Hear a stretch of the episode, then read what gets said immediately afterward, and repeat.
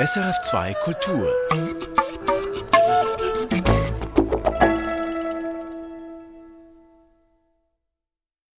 Sie hören Reflexe am Mikrofon Elina Landmann. Und wie immer am Monatsende blicken wir zurück darauf, was dieser vergangene Monat, der Februar, kulturell gebracht hat.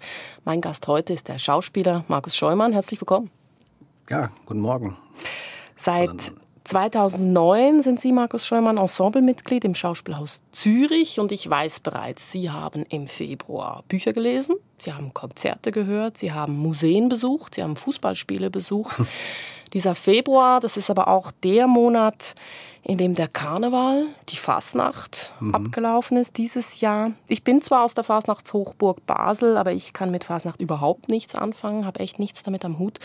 Wie geht's Ihnen damit, Markus Scheumann? Sie kommen aus Dortmund. Aus Dortmund, da gibt es auch, wir nennen es Karneval, ja, genau. Deshalb komme ich immer durcheinander. Wenn ich jetzt also von Karneval in der Folge spreche, meine ich durchaus auch die Fastnacht, den Fasching oder was auch immer. Ähm, ob, ich, ob ich was mit Karneval, mit, mit Fastnacht anfangen kann, ja. Mh. Hm.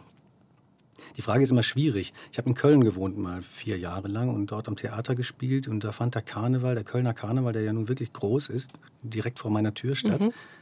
Und der war mir immer zu laut, zu, zu viel Alkohol war im Spiel.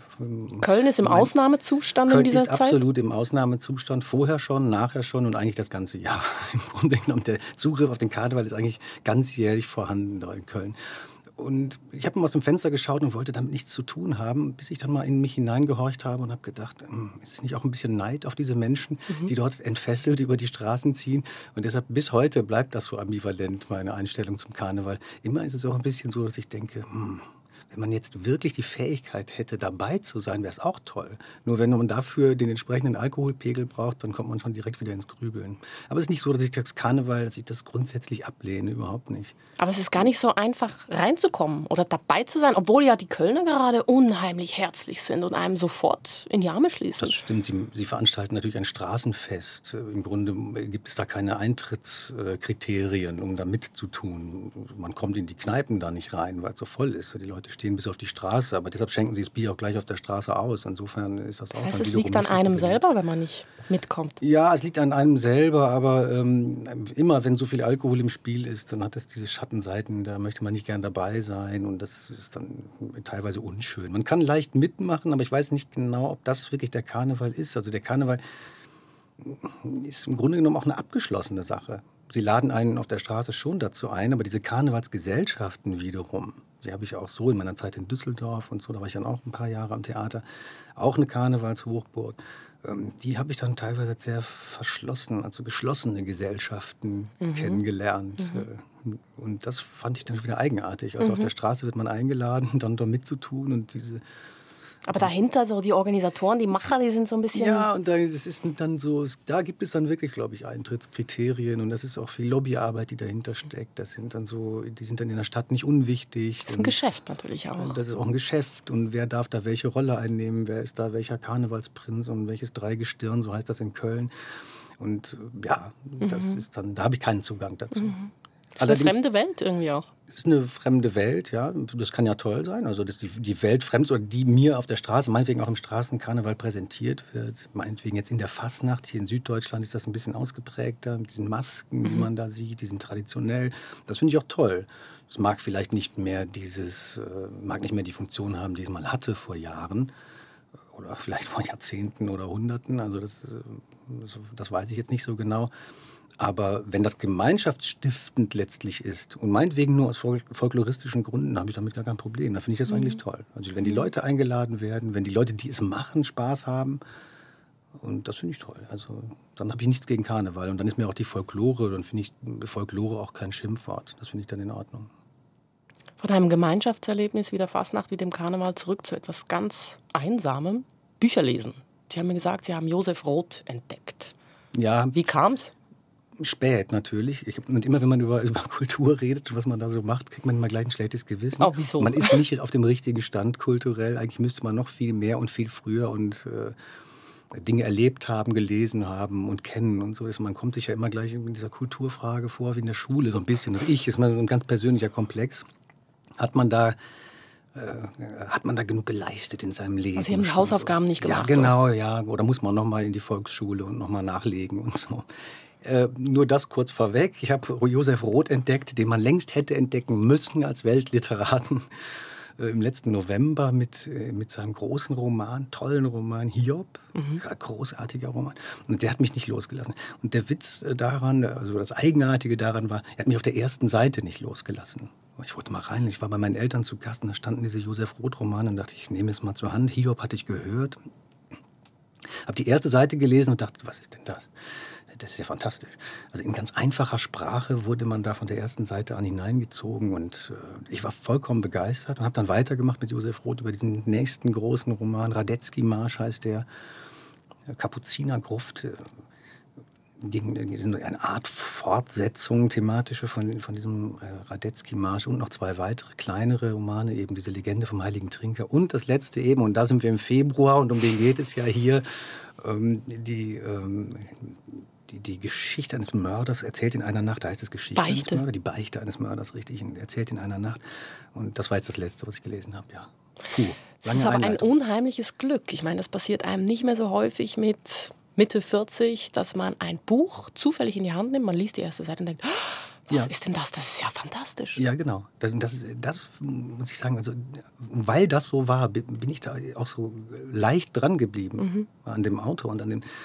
Und das war ja auch, ist ja auch überhaupt nicht verstaubt und es ist ja überhaupt nicht von vorgestern. Man kann sagen, das ist 100 Jahre alt oder 70, 80 Jahre alt, meinetwegen, aber es ist so aktuell. Mhm. Also in den Emotionen, die beschrieben werden, es ist so aktuell. Und in der Zeit, die beschrieben wird, als Endzeit, als Vorkriegszeit äh, seinerzeit, äh, eben in dieses Jahr 1914, was ja auch letztes Jahr in diesem 100-jährigen äh, ja, ja, Jubiläum möchte man Jubiläum nicht sagen. Jubiläum in Anführungszeichen. Ne? Jubiläum, ja, ein Gedenkjahr oder sagen wir 100 Jahre dann schaut man zurück und man schaut aufs Jahr 1914, diese Vorkriegszeit und Vorkriegsabende und wie sich eine Gesellschaft verändert und wie das Individuum in sich veränderten Gesellschaften sich versucht zu behaupten. Das finde ich, das fand ich faszinierend. Das ist aktuell und das kann man heute weiterhin irgendwie, ja, diese Betrachtung sollte man heute nach wie vor anstellen dass alles um uns herum nicht so gegeben ist oder vielleicht nicht so bleibt, wenn wir nichts dafür tun. Hm.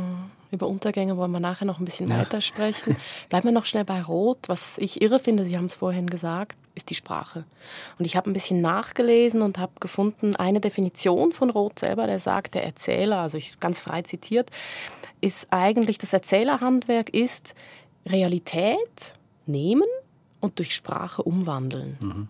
Und das finde ich total interessant, weil ich glaube, er hört ganz genau und versucht eigentlich in einer gewissen Weise authentisch Sprache zu verwenden. Er hört den Menschen genau zu, wie mhm. sie sprechen und dann verwandelt er sie aber auch. Er verändert sie. Also es gibt Realität und es gibt Kunst, einen Abzug von der Realität. Mhm. Und ich weiß nicht, ob das dieses schlanke, auch sehr zeitgenössische, das diesen Zauber ja, trifft? Ich habe das, weiß ich gar nicht, wenn er es so selbst so beschrieben hat, dann ist das mit Sicherheit natürlich eine treffende Beschreibung dafür. Ich frage mich natürlich jetzt, wie das auf mich so gewirkt hat, warum ich gedacht habe, das ist einfacher. Das ist, also wenn sie große Kunst sind, die Sätze von Roth, so habe ich das wahrgenommen, dann sind sie ganz einfach, die Sätze. Und das finde ich toll. Und dann sind sie vielleicht einfacher als das Leben als die normale Beschreibung. Und, das, und das, dann wird's toll. Also dann wird es natürlich äh, großartig. Und das hatte ich so noch nicht gelesen. Und was, was mir dann auffällt, ist, dass, ähm, wie kommt er so nah an die Emotionen ran? Äh, an, von Menschen, die mich zu Tränen rühren, muss mhm. ich ganz ehrlich sagen, wenn ich das lese. Und dann stelle ich fest, dass es durch die ganz simple Beschreibung der Dinge geschieht, die die Menschen tun, die die Menschen in bestimmten Situationen tun. Und das ist natürlich ein einfacher Vorgang letztlich. Denn da windet sich niemand und versucht äh, zu psychologisieren und äh, ganz tief ein Inneres zu spekulieren von Leuten. Und, und da bin ich fasziniert. Denn wir alle tun ganz einfach Dinge in bestimmten Situationen, in denen wir uns wohl und auch nicht wohlfühlen. Mhm. Bei der Beichte eines Mörders eben erzählt in einer Nacht zum Beispiel. Das ist eine Geschichte, die in einer Kneipe spielt. Mhm. Die ganze Nacht hindurch erzählt eben der Mörder, wie mhm. es zu diesen Morden kam, die er begangen hat. Und die Zuhörerschaft man springt immer wieder quasi in die Erzählung hinein und an diesen Kneipentisch und die Männer trinken immer wieder Schnaps dazwischen, wischen sich die Schnäuze ab. Ist das so eine einfache Handlung, wie Sie sie meinen? Mit Sicherheit, das gehört dazu. Vor allen Dingen, wenn er dann beschreibt, wer trinkt und wer trinkt nicht und wann fällt das Glas um und mhm. äh, wann kommen sie eigentlich nicht dazu. Und wenn äh, dieser Erzähler dann an bestimmte Stellen seiner Erzählung kommt, und er dezidiert beschreibt, äh, jetzt kann man nun, weiß Gott, nicht trinken. Man müsste eigentlich, aber es geht nicht. Das kann man nicht. Wenn mir jemand gegenüber sitzt, der genau an der Stelle seiner Erzählung ist, dann kann ich jetzt, kann ich mich nicht regen. Ich darf das Schnapsglas einfach nicht mhm. zu, zum Mund führen. Ja, das sind so Kleinigkeiten natürlich. Spannend finde ich an, an der Erzählung, im Gegensatz zu den anderen, von diesen größeren, umfangreicheren Romanen von Roth, von denen ich gerade gesprochen habe, die Tatsache, dass es da darum geht, wie ein Mensch versucht, sich in einer Gesellschaft zu verändern oder sich in seinem Leben zu verändern, und zwar hm, bewusst zu verändern, jemand anders zu sein oder meinetwegen auch der, von dem er glaubt, dass er es eigentlich ist, zu sein. Jedenfalls nicht sich so zu definieren, wie er im Moment ist. Und in den anderen Romanen von Roth ging es eher darum, wie versucht man selbst zu bleiben, während einer Veränderung, einer großen Veränderung der Gesellschaft um ihn herum. Mhm. Und beides gelingt nicht. Das ist das Faszinierende. Mhm. Ja, das war meine, so meine, meine Roterfahrung, von der ich immer noch ganz äh, fasziniert bin, in diesem Februar. Wir haben es gesagt, um Untergänge geht es auch weiterhin. Sie haben neben Roth Michel Welbeck gelesen, das Buch Unterwerfung, ein sehr viel diskutierter Roman, der herauskam am gleichen Tag, am selben Tag, an dem das Attentat auf die Redaktion von Charlie Hebdo stattfand. Es gab einen unheimlichen Medienrummel, auch um Michel Houellebecq später. Mhm. Ich will kurz zusammenfassen, äh, was passiert in dem Buch. Protagonist François, das ist ein Literaturwissenschaftler, schildert, was im Jahr 2022 passiert. Wir befinden uns also in einer nahen Zukunft. Wir befinden uns in einem islamisierten Frankreich, kann man glaube ich sagen. Und es finden Präsidentschaftswahlen statt und wer gewinnt, das ist der sehr wahrscheinlich der muslimische Präsidentschaftskandidat. Wenn wir sagen, dieser Roman erzählt einen Untergang, dann ist es wahrscheinlich der Untergang des laizistischen Frankreichs. Mhm. Ähm, was mich sehr erstaunt hat an diesem Buch ist, draußen tobt eigentlich ein Bürgerkrieg. Und wir beschäftigen uns ganz viel mit dem Drinnen. Und dieses Drinnen hat nicht so viel mit diesem Bürgerkrieg zu tun. Da haben wir diesen Literaturwissenschaftler, der sich um seine kulinarischen Bedürfnisse, um seine sexuellen Bedürfnisse kümmert und der ganz viel Fernsehen schaut. Und er sich eigentlich dieses ganze politische Kabarett drumherum ansieht. Mhm. Was hat Sie fasziniert an dem Text? Im Grunde genommen ist es nicht, ist es von dem, was mich interessiert hat an dem Text, ist es nicht so weit von Rot entfernt. Und zwar das gänzlich Private in der Spiegelung ähm, der gesellschaftlichen Ereignisse. Dass sich diese Person, diese, diese Hauptfigur dort, dieser Literaturwissenschaftler, um den es geht, er versucht sich nicht aufzulehnen, mhm. sondern er lehnt sich zurück. Und das finde ich faszinierend. Und deshalb würde ich das gar nicht mal so unterstreichen, dass es um ein islamisiertes Frankreich geht. Es geht um ein sich islamisierendes Frankreich. Also mhm. Also der Unterschied ist nur ganz ja. klein. Ähm, denn äh, die Wahlen, also so viel zur Revolution, es finden dort Wahlen statt.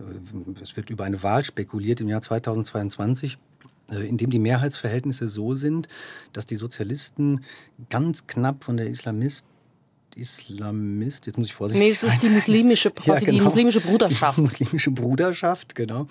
Den Begriff kennen wir ja aus Ägypten und die jetzt als Islamisten sozusagen dort in die Ecke gestellt werden. Also die äh, gewinnt nur ganz knapp mehr Stimmen als die Sozialisten, aber die weitaus meisten Stimmen bekommt ja Marine Le Pen auch in dieser 2022 Wahl. Es handelt sich also keineswegs äh, um eine Revolution in dem Sinne, also die Leute äh, es handelt sich nicht um Waffengewalt. Es ist kein Umsturz. Es ist kein Umsturz. Mhm. Es finden Wahlen statt. Ich meine, auch das kennen wir aus der Geschichte, dass Wahlen auch nicht gewonnen werden, aber mit verschiedenen Mehrheiten dann doch äh, der entsprechende ähm, Ministerpräsident gewählt wird und so weiter. Und durch diesen kleinen Stimmenvorsprung ähm, kommt dann eben diese muslimische Regierung dort äh, an die Macht. Jetzt weiß ich natürlich gar nicht mehr, was ich sagen wollte, nachdem ich mich hier so in der ich Beschreibung eine neue Frage. verloren habe, worum es eigentlich geht. Was Sie beschrieben haben, sind eigentlich die Risse im sagen wir mal, in der demokratischen Ideologie. Ja. Also das ist eben, da kommen die Wahlen so und so raus, es gibt eigentlich eine klare Mehrheit, aber um diese Mehrheit nicht an die Macht kommen zu lassen, und da gibt es ein politisches Kalkül dazu, verbrüdern sich, koalieren äh, die muslimischen Brüder mit den Sozialisten, glaube ich. Genau. Ja, genau. Und dann gibt es noch die Konservativen, machen dann auch noch mit in dieser riesigen Koalitionsregierung, die einfach den Zweck hat, äh, Marine Le Pen nicht an die Macht zu lassen. Genau, und am Ende stellt man fest, auch viele äh, Positionen von Marine Le Pen in dem Fall äh, finden sich nachher auf der Agenda wieder. Frau kehrt zurück an den Herd und äh, mhm. derlei mehr. Deshalb ist der Konsens eigentlich relativ groß, der danach entsteht. Und, äh, da kann sich ja François auch ruhig zurücklehnen. Das passt ihm ja eigentlich ganz gut. Es gibt offenkundig keinen Grund, äh, dagegen aufzubegehren. Mhm. Es ist, äh, und so quer liegt das eben nicht. Es, ist, es, handelt sich eben genau nicht um eine islamistische, offenkundig islamistische Regierung, dass, dass man sagt, das ist verpönt, das, sind jetzt, das ist der neue IS meinetwegen in Frankreich. Darum geht es gar nicht. Mhm. Nein, es geht um was nachher irgendwie daraus entstehen soll, das wird ja auch gar nicht spekuliert. Äh, da endet der Roman. Relativ unspektakulär endet der Roman. Was ich auch interessant finde.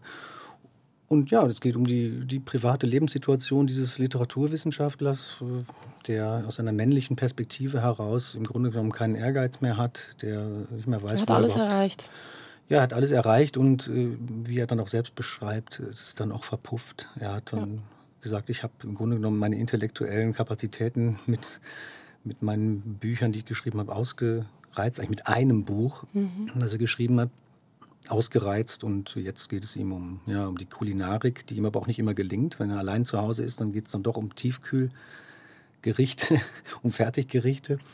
Und äh, wenn er außer Haus ist, dann darf es nur das Beste sein und, ja, und um Sex. Und um mhm. Sex geht es ihm. Ja, ist eine interessante Perspektive, ist eine männliche Perspektive bestimmt und die Perspektive des, ja, des die Satten.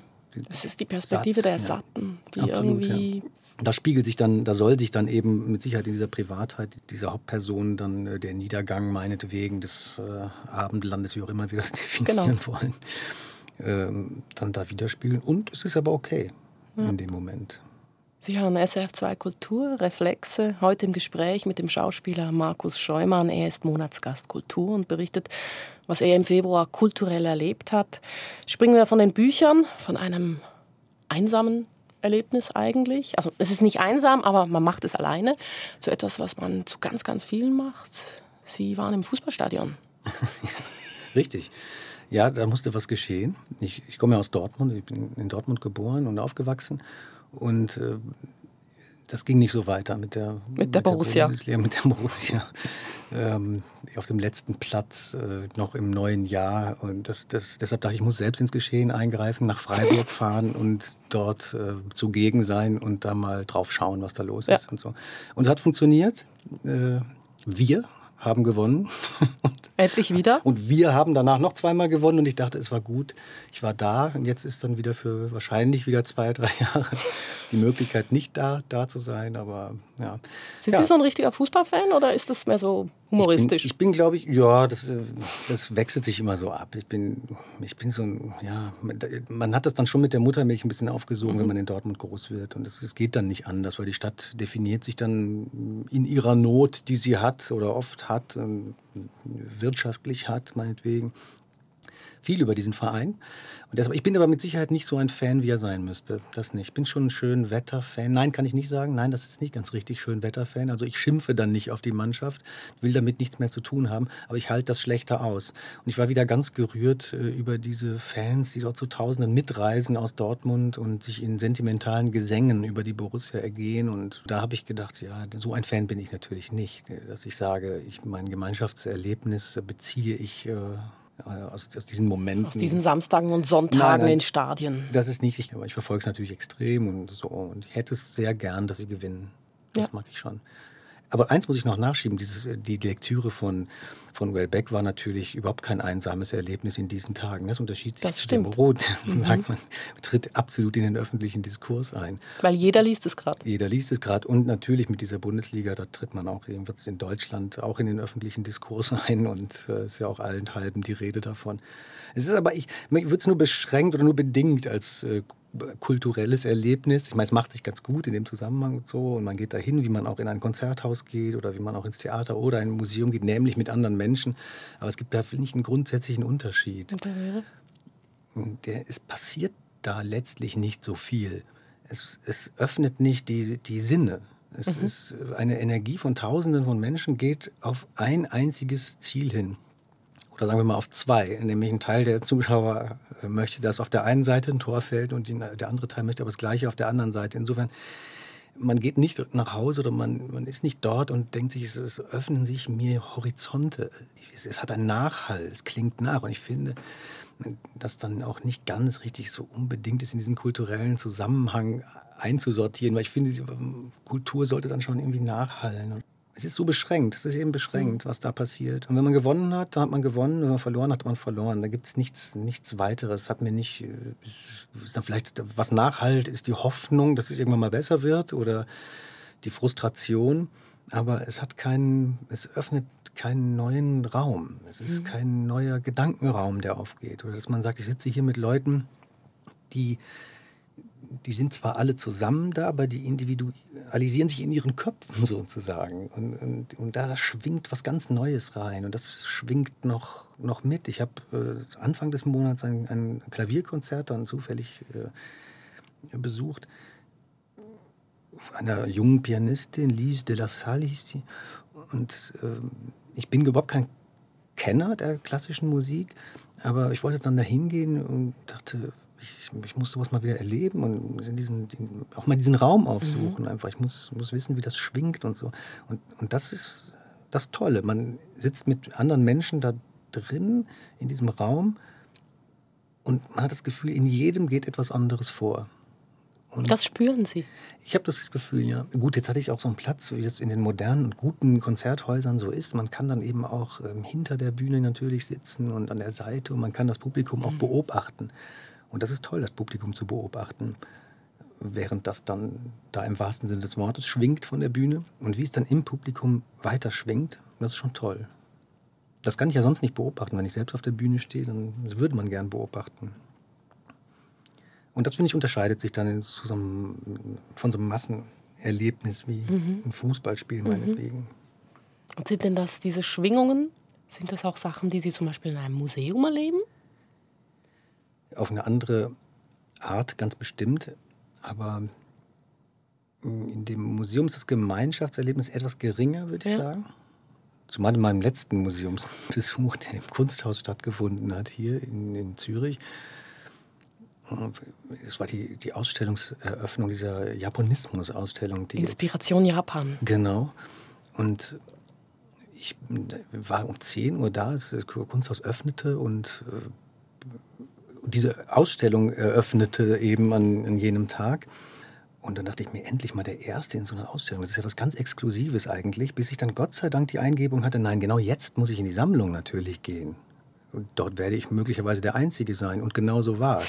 Insofern, wenn Sie mich jetzt nach den Schwingungen fragen, die dort mit anderen passieren, äh, weniger. Keine? Äh, nicht mit, mit Leuten, die dort auch wie ich vor, diesen, vor den äh, Objekten standen, aber tatsächlich, ähm, ich war, da ich ganz alleine da war, begegnete ich immer einer einzigen Frau noch und das war die junge Dame, die darauf aufpasste, dass niemand die Bilder von der Wand reißt oder beschädigt. Mhm. Der begegnete ich also immer wieder. Und dann irgendwann, es ging nicht mehr anders, man musste sich unterhalten darüber, über diese Tatsache.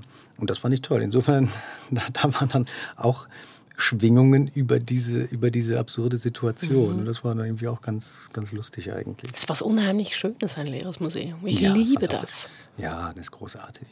Toll. Also die Räume, die Räume, da, man versteht das Museum natürlich viel besser. Mhm. Man versteht äh, viel besser, warum, was, wo und wie hängt. Und äh, diesen Gedanken macht man sich ja nicht ohne weiteres, weil man will es irgendwie sehen, man will also hinkommen und will drankommen. Und das war da gar nicht nötig. Man mhm. ging dahin, man konnte es auch, man konnte so alte Bekannte begrüßen. Das waren eben keine Menschen, es waren diese Bilder, die dort hingen. Äh, weil ich jetzt regelmäßig eigentlich dann seit Jahren immer mal wieder hingehe, was direkt neben dem Pfauen, neben dem Theater. Und deshalb bin ich da eigentlich regelmäßig zu Gast. Und das ist toll. Das ist großartig. Und immer wieder neue Entdeckungen zu machen, ganz kleine Entdeckungen zu machen in so einem im großen Haus, weil unmöglich kann man in dieses Kunsthaus natürlich gehen, in kein Museum vermutlich der Welt und das dann begriffen haben oder sagen, ich habe das alles gesehen und das ist so und so. Und deshalb ist diese, diese luxuriöse Tatsache, dass man öfter hingeht, die einen so zu der Entspannung führt, zu sagen, was entdecke ich denn heute? Und dann sind das ganz simple Dinge. Ganz, ich gehe auch ganz naiv da rein im Übrigen. Also nicht ganz so wie ähm, nicht ganz so wie durch ein Möbelhaus, dass ich sage, das gefällt mir, das möchte ich mir hinstellen und das dann weniger, so nicht. Aber schon naiv, indem ich mir die Dinge angucke und sage, was interessiert mich heute. Und da gibt es äh, verschiedene, wenn ich den, wenn ich Canaletto, da gibt es diesen großen Canaletto, da sieht man den Dogenpalast im Vordergrund, im Hintergrund ähm, dieses Santa Maria della Salute. Und dann gibt es eben in einem Nebenraum direkt von Bellotto gibt es eine ähnliche Ansicht, eben auch auf, von Piazzetta heißt das, glaube ich, vor dem, vor dem Dogenpalast, eben auch diese Perspektive rüber zu diesem Santa Maria della Salute. Und dann gehe ich da wirklich wie ein Kind immer wieder hin und her und denke, was hat sich denn in diesen zehn Jahren verändert, in dem diese beiden Bilder entstanden sind seinerzeit. Da, da kann ich mich ganz lange mit aufhalten. Wie mit einem Wimmelbild im Grunde genommen von meinen äh, Kindern, ja, wo ich dann gucke, was mich auch interessiert. Ja. Ich da, na, wo sind da die Unterschiede und was sieht man da alles und so. Das finde ich toll.